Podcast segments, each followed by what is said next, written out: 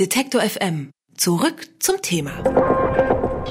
Direkt nach den Anschlägen in Paris hat François Hollande diese als Kriegsakt des sogenannten Islamischen Staat bezeichnet. Diese Rhetorik ist umstritten, um das mal vorsichtig auszudrücken. Ich nenne mal nur einen Grund dafür. In einem IS-Dokument steht, Anschläge, die in der Welt begangen werden, nimmt der sogenannte IS auf seine Kappe und jetzt kommt der Clou, auch wenn sie gar nicht zentral von ihm geplant waren, weil sie auf diese Weise natürlich viel mehr Schlagkraft entwickeln. Über diese These spreche ich jetzt mit Rainer Herrmann von der Frankfurter Allgemeinen Zeitung. Er ist Autor eines Buches über die Entstehung des IS. Guten Tag, Herr Herrmann. Guten Tag, Herr Schremser. Kann man das tatsächlich so sagen? Die Attentate von Paris wurden vom sogenannten Islamischen Staat verübt? Ich weiß nicht äh, und keiner von uns weiß, wann dieses Dokument, auf das Sie sich beziehen, verfasst wurde. Der IS hat einen Strategiewechsel vorgenommen in jüngster Zeit und wir alle waren überrascht, dass sich der IS nicht mehr so sehr stützt auf Lone Wolves, auf Einzeltäter, die ähm, in geheimen Zellen in unseren Gesellschaften Anschläge verüben, sondern dass es offenbar organisierte Zellen gibt, die komplexe Operationen durchführen können. Der IS selbst hat die Verantwortung übernommen für die Terrornacht in Paris und die meisten Terrorexperten sind mittlerweile überzeugt davon, dass der IS das tatsächlich begangen hat und dass der Anschlag von Raqqa aus der sogenannten Hauptstadt des Islamischen Staates äh, in Syrien geplant worden ist. Also insofern glaube ich, dass wir heute weiter sind, als wir es äh, geahnt haben und dass die Gefahr in Europa größer ist, als wir es zuletzt noch für möglich gehalten haben. Aber macht das in der Praxis denn tatsächlich einen Unterschied, ob jetzt eine lose Gruppe, die weltweit agiert, gemeinsame Ziele verfolgt und dann auch ohne direkte Kommunikation Lone Wolves, sagen Sie, also vereinzelte ja. Zellen Anschläge begehen, oder ob es tatsächlich jetzt am anderen Ende der Welt eine Person gibt, die das plant und dann in Europa ausführen lässt? Macht das einen großen Unterschied? Nun wissen wir ja nicht, wie äh, Raqqa funktioniert und wie da die Kommunikationsstrukturen sind.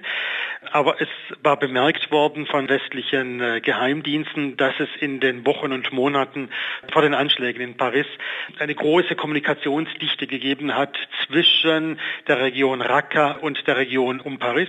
Es spricht einiges dafür, dass der IS diese Terrornacht geplant hat, denn da waren Attentäter aus mehreren Ländern zusammengekommen, die zum Teil vorher in Syrien Kampferfahrung gesammelt haben.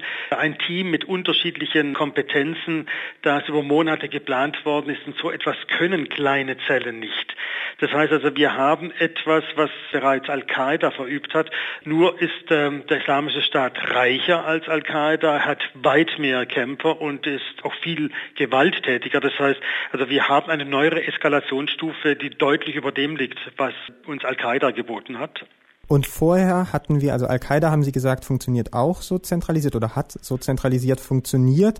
Und ansonsten hatten wir aber eher diese vereinzelten Zellen, die dann sich eher geistlich auf etwas Gemeinsames berufen. Das war eher die Qualität des Terrors von Al-Qaida und dem Islamischen Staat abgesehen? Äh, also äh, beide hatten zunächst begonnen mit kleinen Zellen, die sie aktiviert haben im westlichen Ausland, nachdem sie sich zunächst konzentriert hatten auf ein heimisches Territorium. Al-Qaida hatte zunächst versucht, Terror gegen gegen Saudi-Arabien, in Ägypten, gegen einheimische Regime durchzuführen, um den Nahen Osten zu destabilisieren, um äh, diese Regime zu stürzen und ging dann erst in einem zweiten Schritt dazu über, deren Unterstützer im Westen auch anzugreifen. Und nun haben wir auch diesen Strategiewechsel beim Islamischen Staat und ich nehme an, also, dass wir erst am Anfang sind.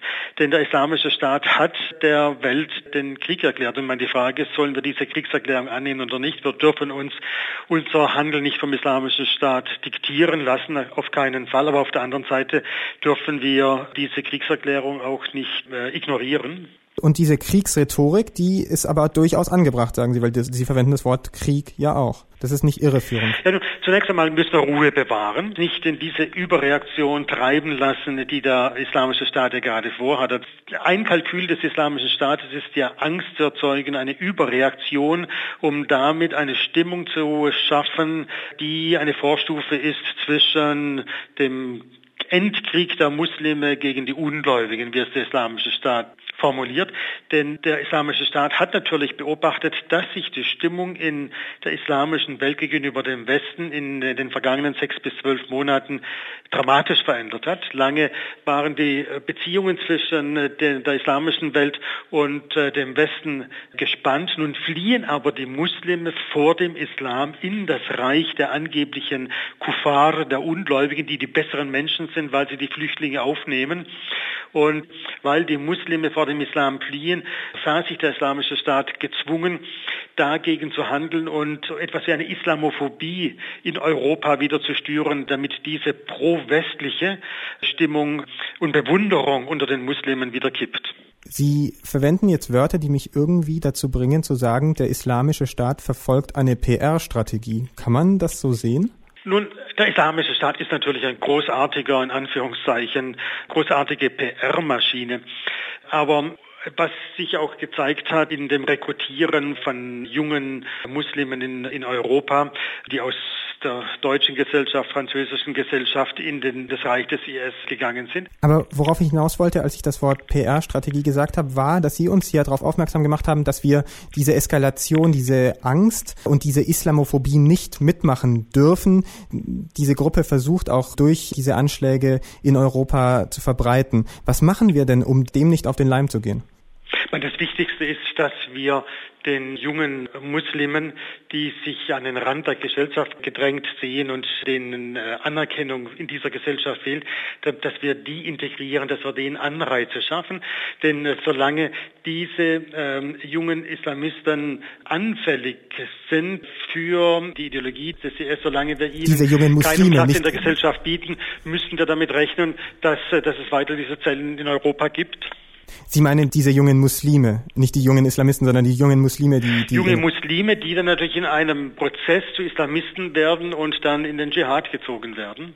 Über ähm, die Strategie des sogenannten Islamischen Staats, wie der Terror organisiert wird und wie sonst noch ähm, hier auf uns in Europa Einfluss genommen wird, darüber habe ich mit dem FATS-Redakteur und Islamwissenschaftler Rainer Herrmann gesprochen. Herr Herrmann, ich danke Ihnen. Ich danke Ihnen, Herr Schremson.